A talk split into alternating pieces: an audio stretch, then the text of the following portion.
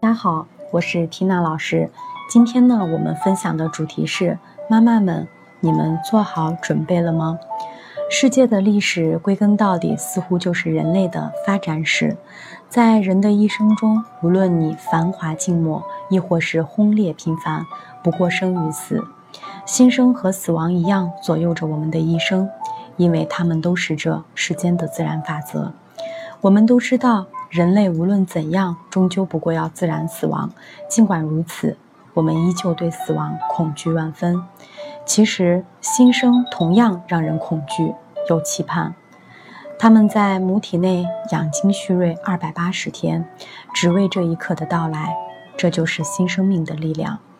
分娩时刻，与其说母体经历了一场精疲力尽的生产工作，倒不如说新生宝宝。更像一位长途跋涉的朝圣者，他们脱离了赖以生存的母体环境，告别了舒适的三十七摄氏度恒温环境，告别了脐带给予的营养供给。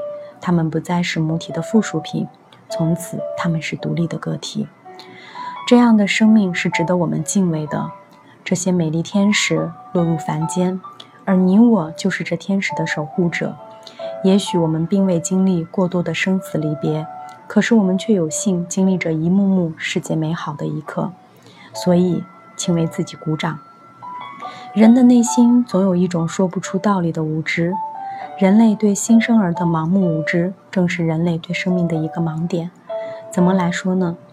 我们来纵观各国不同的育婴方式，才发现这些育婴方式真正欠缺的是一种心理意识上的醒悟，那就是原来。我们一直缺乏对新生命的尊重。想要尊重他们，请先了解他们。关于宝宝，我们究竟了解多少？我们总是把希望寄托在别人身上，比如找一个好点的金牌月嫂，去一家好的月子中心，或者是宝宝的奶奶、姥姥。可是，我们是否思考过，孩子是我们的？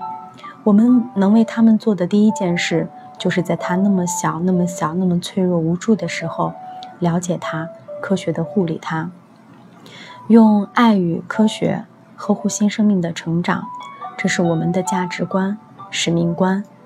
生命之敬畏，始于爱，行于责，归于尊。你好，新生命。你好，妈妈们，欢迎来到我们的母婴课堂。